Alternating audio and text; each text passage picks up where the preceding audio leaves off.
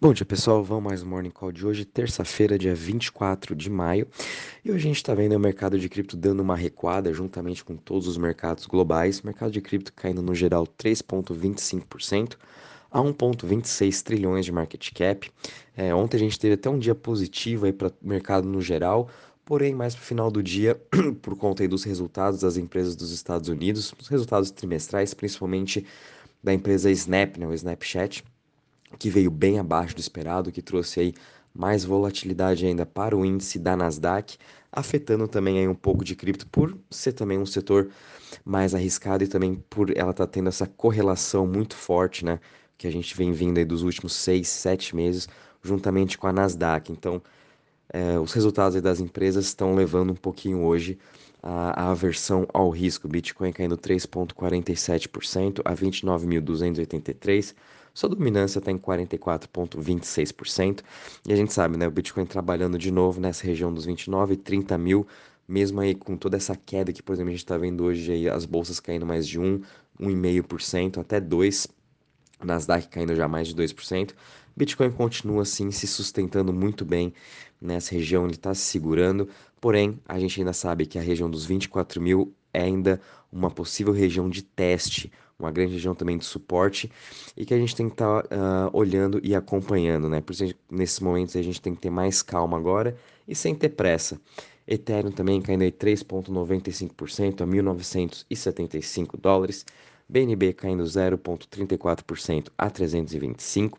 Ripple caindo 3,46% a 0,40.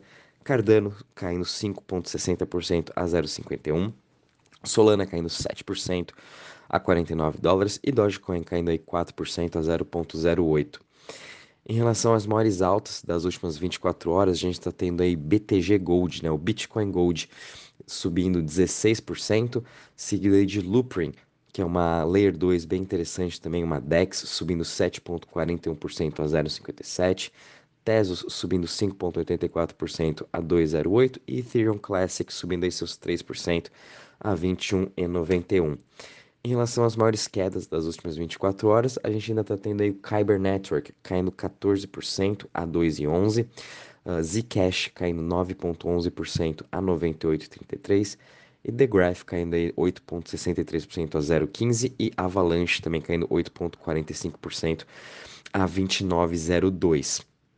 Em relação à parte do cripto, aliás, perdão, sobre os setores, né, todos eles também em queda hoje, o setor que está menos caindo é o setor de Centralized Exchange, caindo em 0,71%, seguido pelos as DEX estão caindo 3% e DeFi também caindo 3,36%.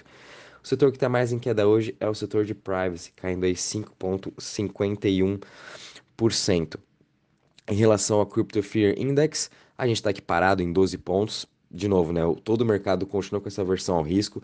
Uh, a gente está muito correlacionado também com o mercado acionário, principalmente o índice Nasdaq. E como também lá nos Estados Unidos as coisas não estão indo muito bem nessa parte dos resultados trimestrais das empresas, isso vai afetando também cripto, trazendo aqui nesse Crypto Fear Index. Mas ainda acredito que bem provável a gente vá ter sim um repique muito em breve na, no Bitcoin, também em todo o setor de cripto, né? A gente já caiu muito, já meio que quase entre aspas, né, precificamos aí talvez essas novas altas que vão ter do Fed. Mas enfim, é, tudo ainda pode ser uma surpresa uh, para o mercado, ainda mais com todos os investidores aí uh, com medo de estar tá fazendo novas alocações. A parte de DeFi de TVL também não teve muita mudança de ontem para hoje. A gente está aqui com uma queda de 1%, 141 bi. E a única chain aqui que ainda está recebendo aportes, teve ainda uma alta de 2%, e foi a única praticamente, foi a da Tron. Uh, nos últimos sete dias também já teve uma alta de 27%, e muito disso é por conta da sua stablecoin que eu comentei ontem, uh, e também ele tem a DEX dele, Just Land, onde está tendo aí uma alta demanda por conta de fazer as novas operações. É, Tron tá é, agora seria a maior algoritmo stablecoin, o SDD. Então ele está sim ganhando um pouco de atenção, sem falar que tem diversos outros uh, investidores, grandes investidores, por trás da USDD para realmente fazer dar certo essa algo stablecoin, a gente vai ter que ir acompanhando, né? Só lembra que quem quiser fazer seu staking de USDD, uh, tenham muito cuidado, estudem um pouco antes, uh, porque a gente já viu o que aconteceu com Luna e com o mercado assim todo meio frágil ainda. Uh, pode ser também que o USDD perca ou pegue, assim como outras algoritmos stablecoins também não voltaram ainda para o seu PEG. Então, por isso a gente tem que sempre tomar cuidado. Nada melhor agora do que deixar o seu capital em USDC. Lembrando também que tem o staking de USDC na Binance, entre outras corretoras, aí com 5 a 6% mais ou menos de yield.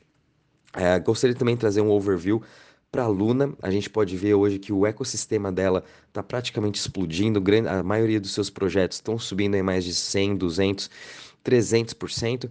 Isso aí dá-se às grandes novidades que vem saindo, né? Que muitos desses projetos estão migrando para Luna 2.0. A votação ainda está aberta e o, o fork está para ocorrer daqui três dias, no dia 27.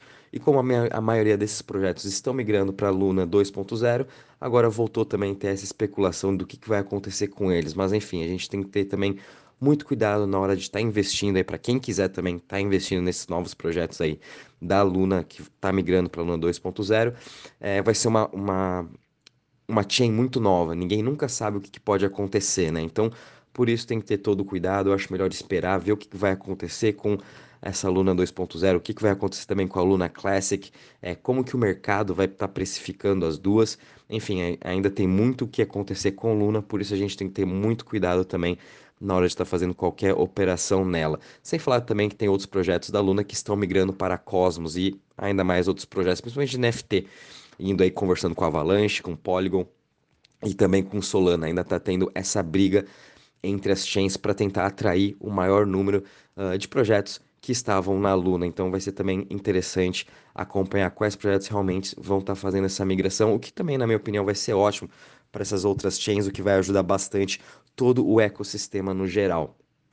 Uh, em relação às notícias, de ontem para hoje a gente também teve notícias bem interessantes, principalmente a da Filecoin, que agora fez uma parceria com a Lockheed Martin para eles criarem aí uma um decentralized storage, né, para a parte de indústria, a parte de indústria espacial, né? A Lockheed Martin é meio que competidora com a SpaceX e agora vamos ver como que a Filecoin Foundation vai estar tá criando esses arquivos descentralizados, né? Fire Storage descentralizados para Lockheed Martin. Isso aqui é muito bom para todo o ecossistema, principalmente de Web3.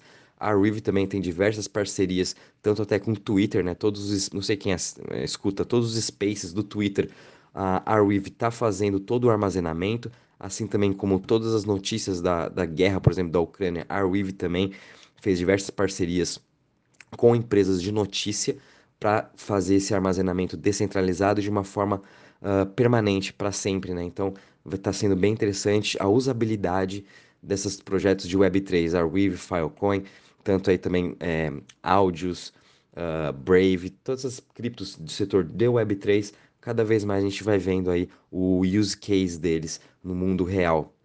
A gente também está tendo aí a conferência de Davos na Suíça e ontem a, o IMF, o Banco Central da França, todo mundo lá comentando também sobre CBDC e todas essas autoridades uh, acreditam né, que vai ter aí um CBDC de cada uma delas e com certeza nos próximos 3 a 5 anos a gente também vai ver aí uma onda crescente em relação a CBDC, stablecoin e também uma regulamentação mais forte vinda também talvez aí dos governos em relação a cripto. Então tá tendo sim essas discussões lá em Davos. Ontem comentaram mais sobre CBDCs. Qualquer novidade também que eles estiverem falando hoje ou entre legislações, também qualquer insights que eles podem estar dando, vou estar comentando com vocês, porém, podem sim aguardar uma legislação nos próximos anos, assim também como o lançamento de CBDC, o que isso vai ficar muito à tona, né? A gente já sabe que tem países como a Bahamas, Nigéria e a China já tem com seus projetos de CBDC, principalmente a China já está utilizando aí desde o ano passado. Uh, então, a gente pode esperar aí dos próximos governos. Aqui no Brasil também, a gente já está aí fazendo o nosso piloto com nove diferentes empresas. A gente também pode estar tá aguardando alguma coisa aqui do Brasil em relação ao Banco Central, né? Então a gente também tem que estar tá acompanhando bastante essa evolução, que também vai ser muito bom para todo o seu ecossistema. E a gente viu aqui também o Ted Cruz, senador lá do Texas, uh, de novo, né? Querendo atrair o maior número de investidores para Texas ser realmente o, o, hub do Bitcoin e hub de cripto. Eles estão tentando passar diversas legislações para facilitar essa parte de transação, para os bancos poderem ter essa custódia. E a gente também sabe que tem uma senadora, a Lumens, que é a favor de Bitcoin, e essa semana ela também vai querer passar uma nova legislação no Congresso. Então, vamos também estar acompanhando sobre essa parte em relação ao Bitcoin, né?